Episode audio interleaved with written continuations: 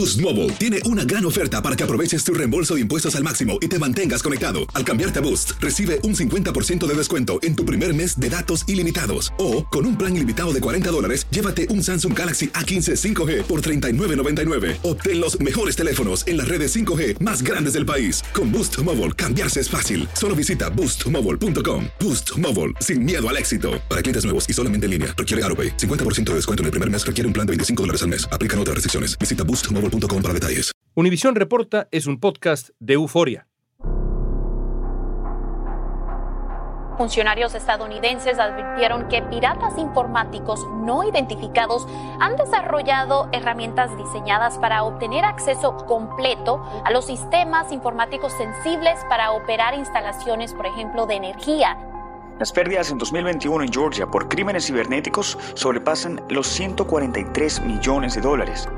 Las amenazas en el ciberespacio son una realidad para el país, para las empresas y también para cada uno de nosotros. El gobierno federal ha advertido a los ciudadanos a tomar precauciones, proteger su identidad, documentos y bueno, hasta la información bancaria.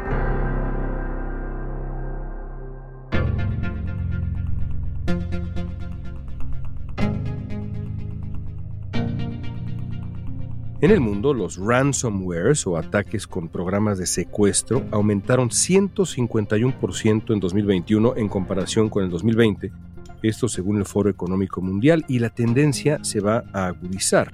Hoy vamos a platicar con el especialista en informática y ciberseguridad, Luis Garma, sobre si es posible realmente que estalle una ciberguerra, qué tan expuestos estamos todos y, esto es particularmente importante, cómo nos podemos proteger, medidas prácticas.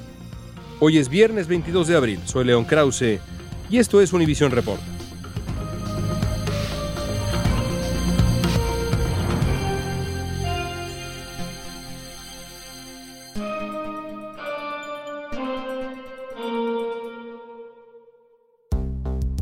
Luis Garma es ingeniero mecánico con más de 30 años de experiencia en la directiva de Mobile Smart City y en el Hispanic Innovation Center de Chicago. Ha trabajado con el Banco Interamericano de Desarrollo y el Banco Mundial y supervisa los proyectos de tecnología del gobierno de Panamá. Es un auténtico experto. Luis, quiero empezar con una definición. ¿Qué entendemos por ciberguerra?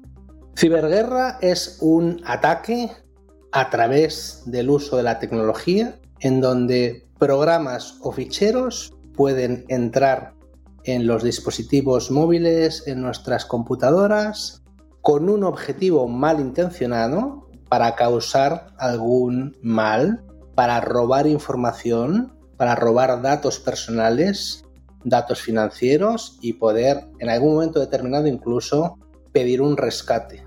¿Cuándo comienza como concepto la ciberguerra?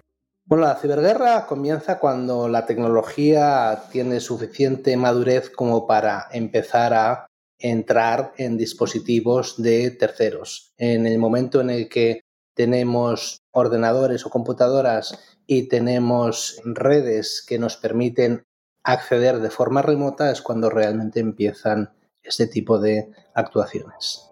Uno de los primeros ciberataques contra un país ocurrió en Estonia en abril del 2007. La razón es curiosa.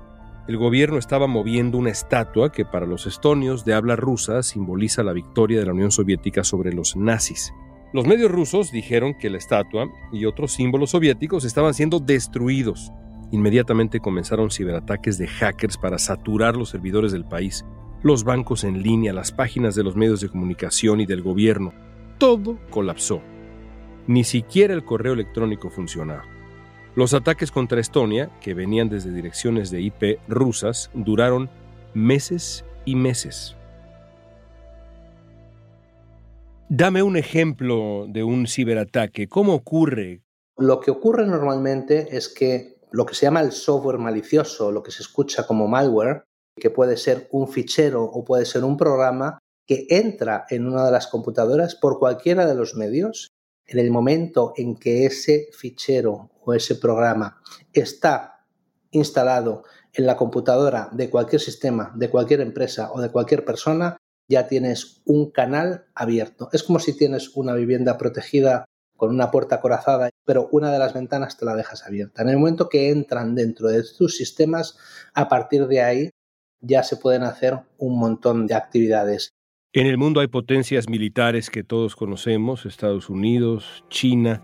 ¿Cuáles son las potencias en la ciberguerra, en ese uso tóxico del ciberespacio?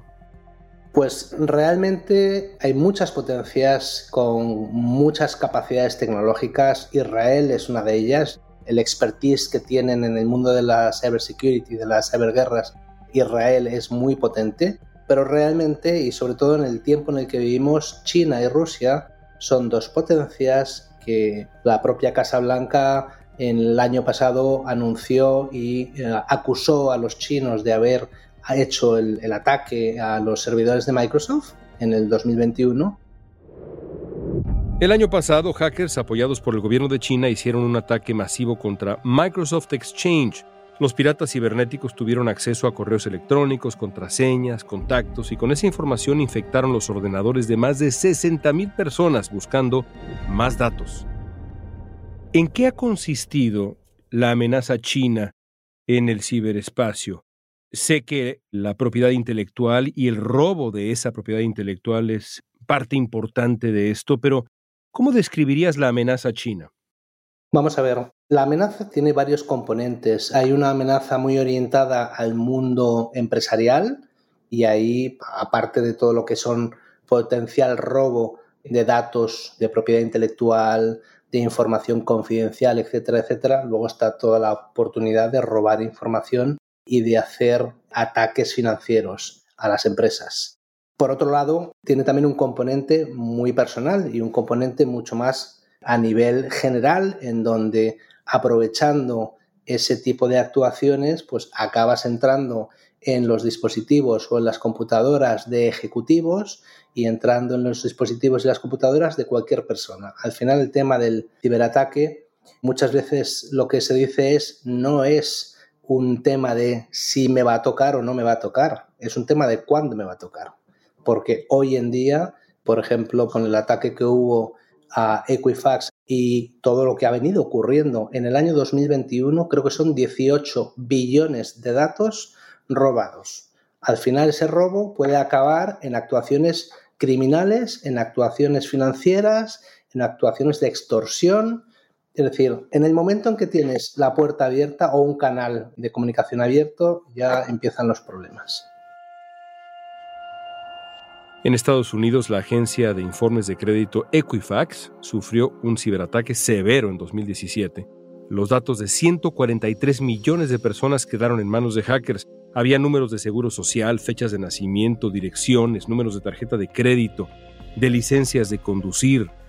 Equifax tuvo que compensar a la gente afectada y desde enero están ofreciendo ayuda gratuita para los que sufrieron el robo de su identidad. Comúnmente son ataques desde el Estado o de hackers particulares. ¿Qué es más común? Existen los dos y realmente uno no puede acusar a un Estado. En el caso de la República China, obviamente, pues la mayoría de las empresas son empresas públicas, con lo cual al final, de una forma o de otra, están ligadas al Estado.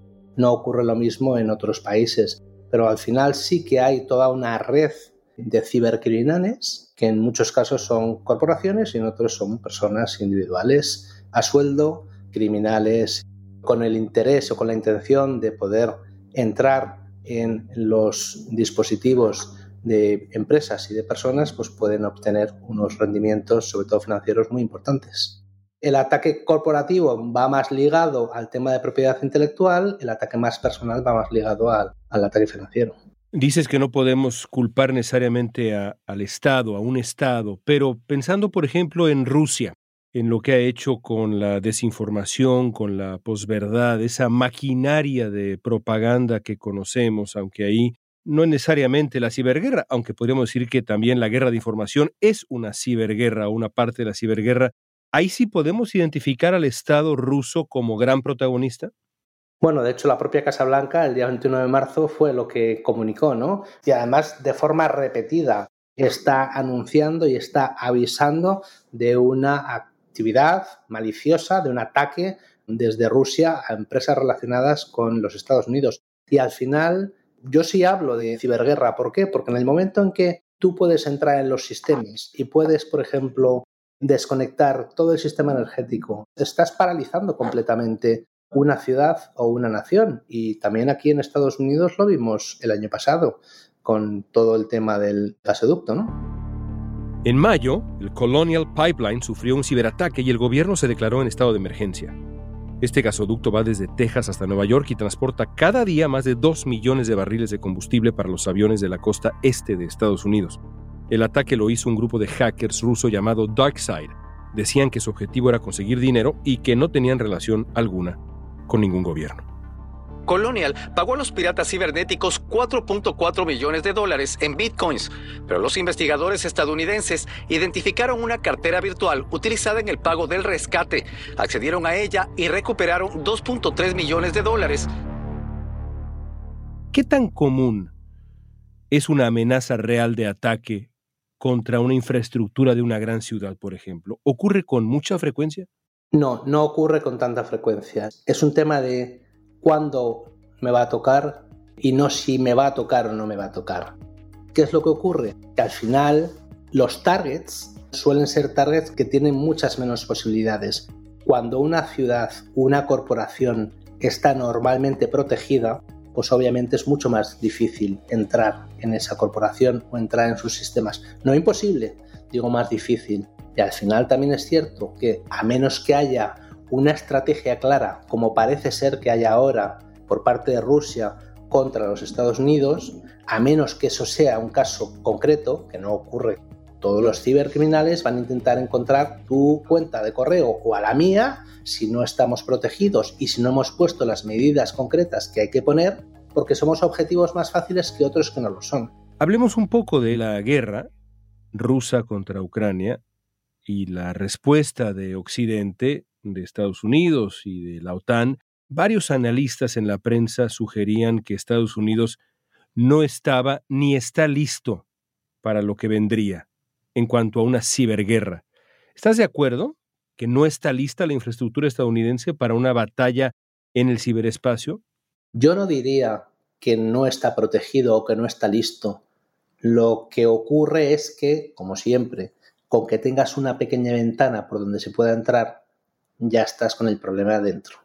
Con lo cual, no es un tema de si está protegido o no, es un tema de si todos los componentes que forman parte eh, de esa infraestructura están lo suficientemente protegidos. Tienes grandes corporaciones, compañías más pequeñas, tienes una cantidad de agencias federales, estatales, municipales, locales, y al final, pues obviamente en el mundo de la tecnología siempre decimos el software no está 100% eh, libre de errores, siempre hay un 99% y si encuentras ese 1%, pues normalmente pues tienes el problema. ¿Por qué si los rusos son célebres en el hackeo, por qué si son tan buenos haciendo esto, no han logrado dar un golpe en esta coyuntura a la red global, un contraataque, un cibercontrataque o a la red ucraniana? ¿O será que no nos hemos enterado de esa parte de la guerra porque no la vemos? Hay una gran parte que no nos enteramos porque no la vemos o que nos enteramos cuando ya es demasiado tarde, que también es lo típico en este mundo. Yo no lo sé, yo espero que esto no ocurra y espero que no haya un ataque, como dices tú, de forma masiva, porque sería un caos no solamente para los Estados Unidos, sino para el mundo completo, ¿no? Pero sí es cierto que ataques más puntuales. Pues el robo de los datos, el data breach de Equifax, que Equifax, como sabes, contiene la información de todos nosotros. No solamente el nombre, los apellidos, la dirección, el número de la seguridad social y el número de teléfono. Y con esos datos cualquiera puede abrir una cuenta a tu nombre, puede pedir un mortgage para una vivienda, etcétera, etcétera, etcétera. Ahora mismo hay 18 billones de datos ahí fuera que además se están vendiendo a 50 centavos. Entonces, yo no sé lo que va a ocurrir, esperemos que con todas las medidas y con toda la información que estamos intentando todos los expertos en tecnología transmitir al resto del mundo, la gente vaya poniendo sus pequeños controles y sus medidas para que esto no ocurra. Bueno, lo que sucede es que después que tu información está en el Internet no hay manera de recuperarla. Después que te roban tu identidad o tu dinero o tus detalles personales, es casi imposible. Hay cámaras por todos lados. Ya no llevamos ni cartera. Es increíble, pero hay pues mucha gente que ya carga solo el celular y con el celular hace todas las transacciones necesarias ya ni siquiera una tarjeta de crédito, débito, ni hablemos de efectivo. ¿Por qué no nos das tres consejos prácticos que podemos hacer hoy para protegernos? Lo primero sería educación, es decir, no abras un correo electrónico de alguien que no conoces. No abras un mensaje de texto en el celular de alguien que no conoces. Por supuesto, no ejecutes ningún fichero. Si lo abres, por lo menos, y hay algún fichero, no lo ejecutes, porque hay, ese es un punto de entrada perfectamente identificado. ¿Es como abrir una puerta? Si uno hace clic al link, es como abrir una puerta en esa casa metafórica que describías. Estás invitando a un ladrón a tu casa, básicamente. Sí, sí, es abrir una puerta, es abrirle, poner la cartera encima de la mesa, nada más entrar y ponerle las claves también de lo que de lo que tienes. Y a ese punto de las claves es el segundo punto que quería mencionar, el tema de las passwords y de las claves que hoy en día tenemos para la cámara, para la cuenta bancaria, para el celular, para absolutamente todos los dispositivos. Las claves hay que modificarlas y hay que actualizarlas de forma periódica. No puedes tener una clave de toda la vida porque es la que te acuerdas. No, tienes que actualizarla, si no es mes a mes, cada dos meses, de una forma periódica. Hay que siempre que te lo permita el proveedor, tienes que poner el doble factor de autentificación eso significa que, además de la clave, vas a recibir un código. Un código que normalmente puedes elegir si viene a través de correo electrónico o a través de un mensaje de texto. Si puedes elegir, elige siempre el correo electrónico, porque el servidor de correo electrónico es mucho más difícil de entrar que no eh, los centros de mensajería. El uso de las Wi-Fi, de las redes Wi-Fi públicas, es un riesgo grandísimo. Son gratuitas, claro, pero a cambio de que sean gratuitas, les estás dando información. Entonces, siempre que vayas fuera, siempre que viajes, yo viajo mucho, me conecto siempre a Internet a través de mi celular, no a través de la wifi del hotel, no a través de la wifi del aeropuerto y no a través de la wifi de un restaurante. El uso del Gmail. El Gmail es una herramienta gratuita. La gratuita, hay Gmail profesional y nosotros lo usamos, es perfectamente seguro, tienes que pagar por ello pero el uso del Gmail gratuito también tiene sus problemas. Aconsejamos siempre privatizar el correo electrónico. Créate un dominio que te cuesta 20 dólares al año y créate unas cuentas de correo para ti y para toda tu familia con un correo protegido, con un correo de pago, para estar seguros. Gmail lo puedes utilizar para mandar información de cuándo vamos a quedar y a qué hora, pero en cuanto que ya tienes que ligarlo a ese código que te viene del factor de autentificación doble o para eh, mandar o intercambiar información con el banco o con cualquier otro de tus proveedores, mejor usar un correo privatizado. Y te podría decir otras cuantas más, pero no sé si tenemos tiempo. Sin duda hay tiempo.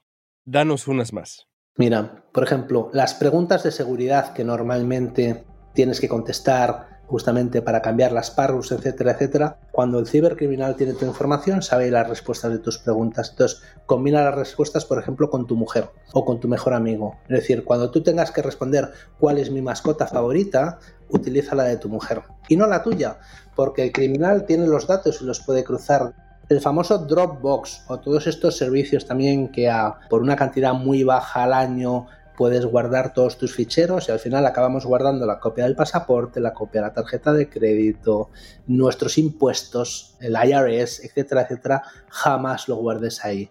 Contrata un pequeño, lo que se llama el Digital Vault, que puedes pues comprarte un disco duro y lo tienes compartido o contratar, hay empresas especializadas que te dan ese servicio y por lo menos tus documentos privados, los documentos que son críticos, esos no los guardes en tu Dropbox, guárdalos en un sistema mucho más securizado. En el caso de empresas, hacer backup, hacer backup de la información, copia tu información, cómpratelo todo dispositivo de estos y guarda la información en un sistema securizado. La wifi de tu casa, cambia la password de la wifi de tu casa nos acordamos a lo mejor de la password del banco Nos acordamos a lo mejor la password del celular, pero y la wifi de tu casa, ese router que tienes que ya no sabes ni dónde está porque nunca lo ves, simplemente lo usas y lo usas a diario y mandas a través de ese router un montón de información. Ese router hay que protegerlo. También tiene una password, cámbiala, actualízala por lo menos una vez al mes. Bueno, me has dejado tareas inmediatas. No son complicadas. Debo confesar que no de todo, creo que si fuera esto un examen saldría yo bien librado, pero hay varias cosas que la verdad no había yo pensado. Déjame terminar con esto, Luis. Yo tenía un amigo hace muchos años que se dedicaba a la seguridad, había sido, digamos, policía, y me dijo un día, me cuesta trabajo disfrutar la vida cotidiana porque siempre que salgo con mi familia, lo primero que estoy pensando es en la seguridad. Estoy mirando eh, a, a mi derecha, a mi izquierda, cuidando mi entorno, porque así me entrenaron. Con el conocimiento que tú tienes, ¿tú disfrutas tu cibervida o todo el tiempo estás pensando en tengo que tener cuidado? No, no estoy obsesionado para nada. Tengo medidas como las que he comentado implementadas. Estoy más preocupado por el uso que hacen mis hijos, por ejemplo, y yo les pongo siempre el mismo ejemplo. Te doy un teléfono celular, es como si te dejo en medio de la autopista solo. Es decir, hay que poner esas medidas. Claro, de nada sirve que lo haga yo en mi computadora y en mi celular si el de mi mujer o el de mi hijo están desprotegidos. Al final todos estamos conectados dentro de la misma infraestructura. Entonces, no hay que preocuparse, sino ocuparse. Es decir, hay que poner en práctica una serie de medidas que, como habéis visto, no son nada complicadas y no son costosas. Si tienen, o sea, no son gratuitas. Pero es que no hay nada gratis en esta vida y lo que es gratis, si te cuentan que es gratis, al final tiene pues una vuelta, en algunos casos, de forma bastante dramática. Pero hay que ocuparse, no hay que preocuparse. Luis, te agradezco mucho. Encantado, muchas gracias. La amenaza china sigue latente en el ciberespacio. En los últimos 10 meses, hackers respaldados por ese gobierno han penetrado agencias gubernamentales de al menos seis estados, según la empresa de seguridad Mandian. Los servicios de inteligencia del Reino Unido advirtieron que Rusia está buscando cada vez más objetivos cibernéticos y más ahora. Los piratas informáticos rusos ya intentaron penetrar las redes de la OTAN y de los ejércitos de algunos países de Europa del Este. Y el gobierno de Estados Unidos está en alerta. A nosotros, a nosotros nos queda poner en práctica todas las medidas necesarias para protegernos.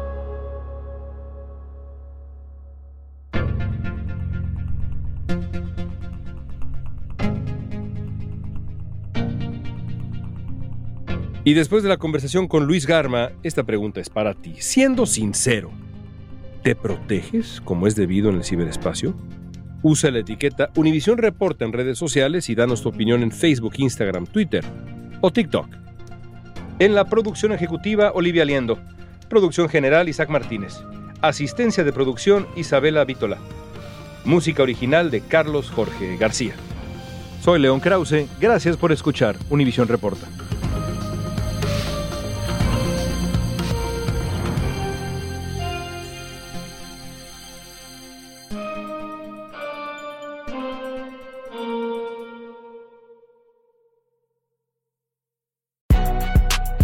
No sabes que el Spicy McCrispy tiene Spicy Pepper Sauce en el pan de arriba y en el pan de abajo, ¿qué sabes tú de la vida? Para, pa, pa, pa.